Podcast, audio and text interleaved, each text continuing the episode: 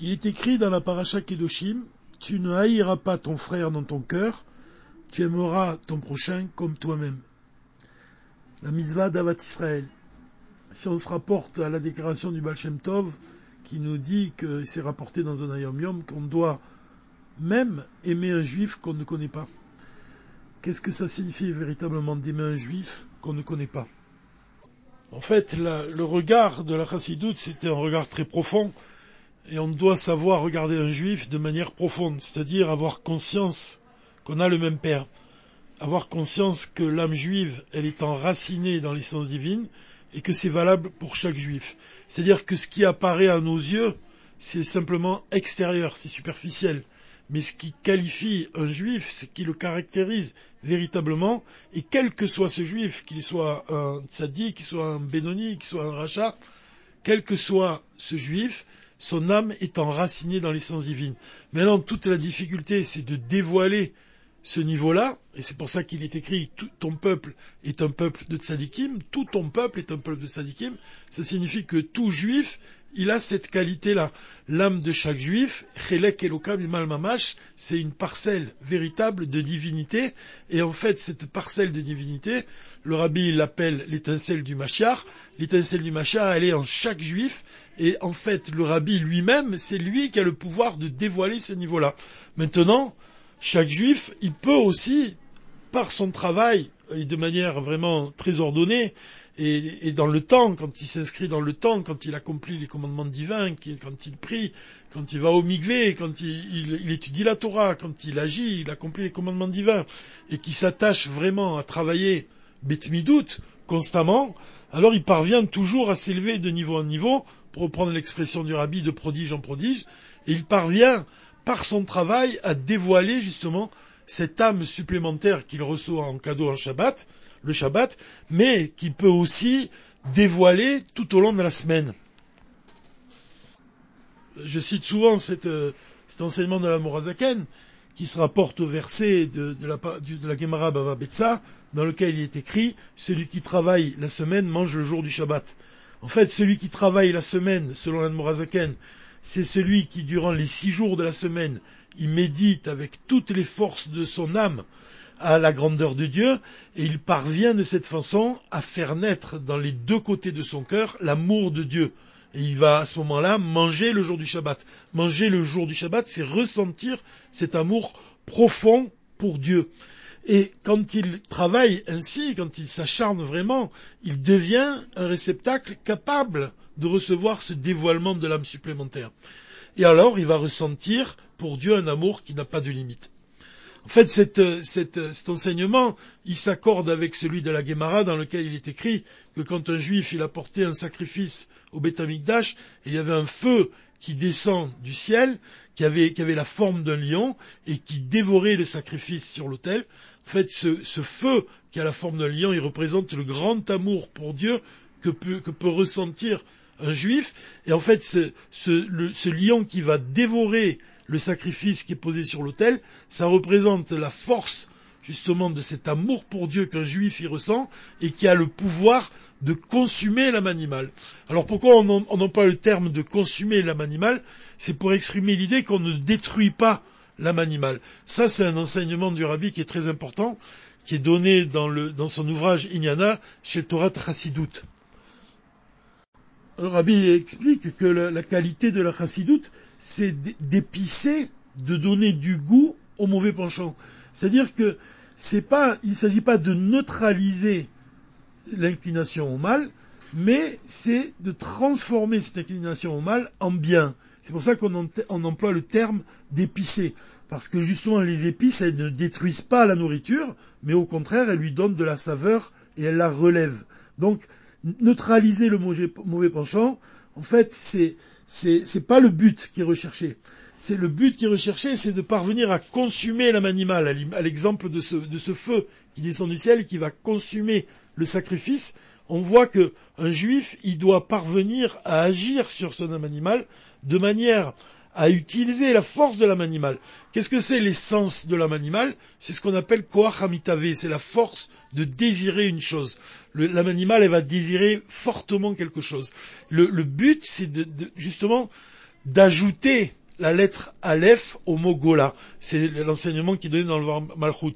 C'est-à-dire que la lettre Aleph représente le divin et on doit l'ajouter au mot Gola qui représente l'exil.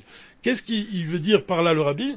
Il nous explique que en fait, les lettres du mot exil, les lettres du mot Gola, elles sont incluses dans le mot Geoula. Ce sont exactement les mêmes lettres, à la seule différence, c'est la lettre Aleph.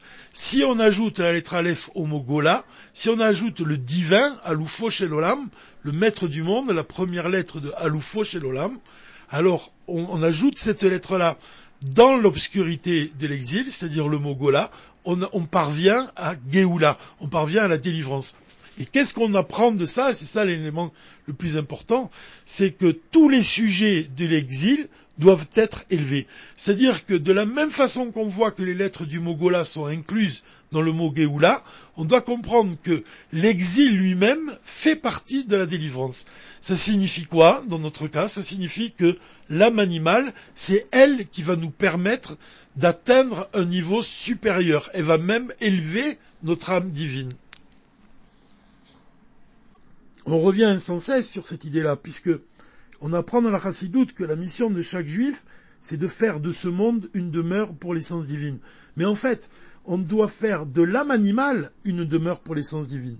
C'est-à-dire que dans le Dvar Malchut, sur les parachutes Acharemot et Kedushim, l'enseignement qui est donné, c'est que c'est justement en agissant dans ce monde matériel ici-bas que l'on peut dévoiler l'essence divine.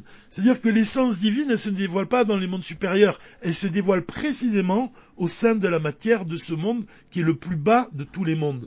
C'est précisément quand l'âme va descendre dans un corps matériel qu'elle va pouvoir dévoiler en fait l'intention divine de résider ici dans ce monde, de faire de ce monde une demeure pour l'essence de Dieu. il ne s'agit pas de dévoiler un niveau tel qu'il se dévoile dans les mondes supérieurs, c'est qu'il y a un niveau qui est inférieur à l'essence, mais de dévoiler l'essence elle-même. Et c'est dans ce but que la majorité des commandements divins, elle a, été donnée, puisque les, les, commandements divins ils sont accomplis au moyen de la matière. Et c'est précisément en accomplissant les commandements divins qu'on va dévoiler justement le niveau de l'essence, puisque la matière elle-même, la matière de ce monde, elle ne peut être créée que par Dieu. Elle vient yesh mi ein, c'est-à-dire cette, cette opération de créer, de, créer une chose à partir du néant, c'est, ça appartient à l'essence de Dieu. Seul Dieu est capable de créer à partir du néant la matière de ce monde. Et donc c'est précisément pour ça qu'on voit que la matière, elle possède un niveau supérieur par rapport à tous les mondes de, la création, parce que justement ce monde matériel, celui-là même, il possède ce niveau-là de l'essence divine, et c'est ça qu'on doit dévoiler. C'est ça le Aleph qu'on doit dévoiler vraiment dans l'exil, en fait, c'est dévoiler le niveau supérieur de ce monde matériel. Alors de la même façon, on, comprend que l'âme elle-même, l'âme divine, quand elle descend dans un corps, elle s'habille dans dans une âme animale, en fait, on, peut voir ça comme une prison vraiment, puisqu'elle doit mener un combat incessant face à l'âme animale. Elle doit lui imposer sa volonté sans cesse. Mais c'est précisément par cette opération-là qu'elle va ensuite s'élever à un niveau qui est supérieur à l'endroit même d'où elle provient. Donc ça veut dire que l'exil lui-même, ça représente l'unique moyen de dévoiler l'essence de Dieu. Et c'est la raison pour laquelle le rabbi nous enseigne dans cette Malchut que la délivrance finale, en fait, elle n'exclut pas l'exil. Que l'exil, il fait partie de la délivrance. De la même façon que les lettres du mot Gola font partie du mot Geoula. On raconte au sujet du chassid Rabbi Chaim Michael Mizlotchov, qui était un chassid du Baal Shem Tov, qu'un jour, il y a un ami à lui qui est entré dans sa maison et il a, vu, comme ça, il a constaté qu'il vivait dans une extrême pauvreté.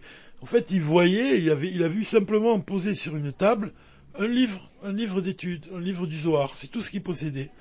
Alors il a demandé à Rabbi Chaim Michael Mizlotchov, il a demandé, mais Comment fais-tu chaque matin pour, euh, pour remercier Dieu et de dire, et tu dis Baruch Hashem Eloken Melech Haolam Sarki, ce qui signifie mais je remercie Dieu qui pourvoit tous mes besoins. Comment c'est possible que tu puisses dire une chose pareille puisque toi tu n'as rien? Et en fait, est-ce que tu ne dis pas une, une bracha levatala? Parce que est-ce que ta bracha, en fait, quel sens elle a Le fait que tu remercies Dieu pour, pour, pour subvenir à tous tes besoins alors que toi, apparemment, tu n'as rien. Et le rabbi Michael Mizotchov, il lui a répondu, je, je remercie Dieu pour justement m'avoir donné la pauvreté. Alors évidemment, quand on entend cette, cette histoire-là, on peut penser que la pauvreté, il s'agit d'une pauvreté matérielle, mais en fait, on peut dire, on peut expliquer que Rabbi Michael Michael Mizotchov, en fait, il remercie Dieu de lui avoir donné un regard profond. De la même façon, on, voit ça chez le Baal. Quand le Baal il dit qu'on doit être capable d'aimer un juif qu'on ne connaît pas, c'est-à-dire qu'on ne doit pas s'attacher à l'aspect extérieur et superficiel des choses. On doit s'attacher à la racine des choses. C'est pour cela que quand on a un juif qui est face à nous, on doit avoir conscience que ce juif-là, ce qui le caractérise vraiment, véritablement, sa qualité essentielle, c'est qu'il a le même père que nous-mêmes, c'est-à-dire que son âme, c'est une âme divine. Chaque juif, quel que soit son niveau, peut prétendre au fait que que son âme est une parcelle véritable du divin. C'est-à-dire que chaque juif, son âme est enracinée dans l'essence divine.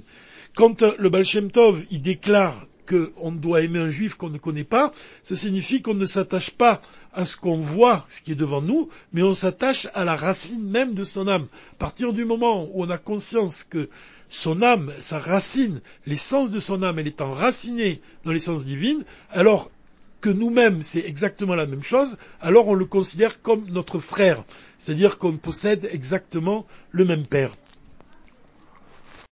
Alors il y a un enseignement ici qui est très très profond, un enseignement du rabbi, où il explique qu'on peut même devenir entre juifs plus que des frères. Le rabbi il explique que quand on parle de frères, on parle d'âmes qui ont déjà été créées, c'est-à-dire des frères qui se trouvent ici même dans ce monde. Mais le rabbi nous dit que quand ces âmes, elles sont encore dans le cerveau du Père, avant même qu'elles aient été créées, à ce moment-là, on parle de l'essence de l'âme juive, et donc là, c'est un niveau, on parle de l'essence, elle est elle-même indivisible. C'est-à-dire qu'on parle d'un niveau qui est encore supérieur à celui de frère. Donc c'est le niveau, on peut atteindre un niveau d'Avat Israël qui est, d'une certaine manière, illimité. On peut ajouter ici que c'est intéressant de remarquer que c'est dans le chapitre 37 du Tanya que l'Anmourazaken y déclare que la délivrance dépend de notre travail et de nos actions pendant l'exil. Pourquoi le chiffre 37 En fait, 37, c'est la valeur numérique de Yechida. Yechida, ça désigne l'essence de l'âme juive. Alors il existe une, très belle image qui est donnée par le Tzemar Tzedek au sujet de l'âme, de l'âme divine. Le Tzemar Tzedek, il va citer un verset du, du Shirachirim, du Cantique des Cantiques, qui dit que, littéralement, ma colombe nichait dans les fentes du rocher. En fait, le nom du prophète Yona, ça signifie une colombe, et Yona, c'est un prophète qui est donc, il, fut jeté à la mer et il a été englouti par un énorme poisson. Et en fait, cette, cette, cette image-là de Yona, donc la colombe, qui est engloutie par un énorme poisson, c'est une allusion à l'âme divine qui est elle-même prisonnière de l'âme animale. En fait, on doit penser, donc à travers cette image, que lorsque Yona il va s'adresser à l'Éternel et il va, prier du fond des entrailles de cet énorme poisson, ça évoque notre âme divine qui est prisonnière du corps et de l'âme animale et contre lequel elle doit mener un combat incessant pour imposer sa volonté. Donc on voit ici que le, le combat de l'âme divine, en fait, comme le rabbi nous l'enseigne, c'est justement elle est aidée par l'essence même de la Torah, parce que par le fait d'étudier la, la l'homme il va avoir une action sur son mauvais penchant et il va parvenir à le transformer. C'est toute la différence qui est donnée par le Rabbi Rayas quand il explique que quand on étudie le, le moussard, alors on apprend à s'éloigner du mal. Quand on étudie la philosophie, alors on apprend à dévoiler le bien mais la chassidoute elle-même, elle, elle, réunit les deux encore plus, même au-delà de ça, puisque elle, elle a le pouvoir de transformer le mal en bien. Cette idée s'exprime vraiment avec d'autant plus de force pendant cette période de Sephirat Omer, puisque c'est une période pendant laquelle on s'attache à transformer les éléments et les aspects négatifs de notre animal, afin de faire de, notre âme animale une, flamme qui va s'unir à notre âme divine, et d'être prêt à ce moment-là de recevoir le dévoilement le jour de Shavuot de la Torah. Et même plus que cela, le Rabbi parle du dévoilement de la Torah Hadasha. Donc peut-être ici, pour conclure, l'idée essentielle qui est donnée ici, c'est justement le fait de, s'attacher à travailler sur tous les sujets de l'exil, y compris notre âme animale, qui représente vraiment l'obscurité qui est en nous-mêmes, et de s'attacher à, comprendre même que c'est par l'exil justement qu'on parvient au dévoilement de la lumière qui provient de l'obscurité. De comprendre que l'exil fait partie de la délivrance parce que grâce à lui, on parvient vraiment à dévoiler l'essence divine. C'est dans ce monde matériel et c'est en nous-mêmes qu'on peut dévoiler ce niveau supérieur de l'essence. Mizrat Hashem, Shabbat Shalom, Umevoar,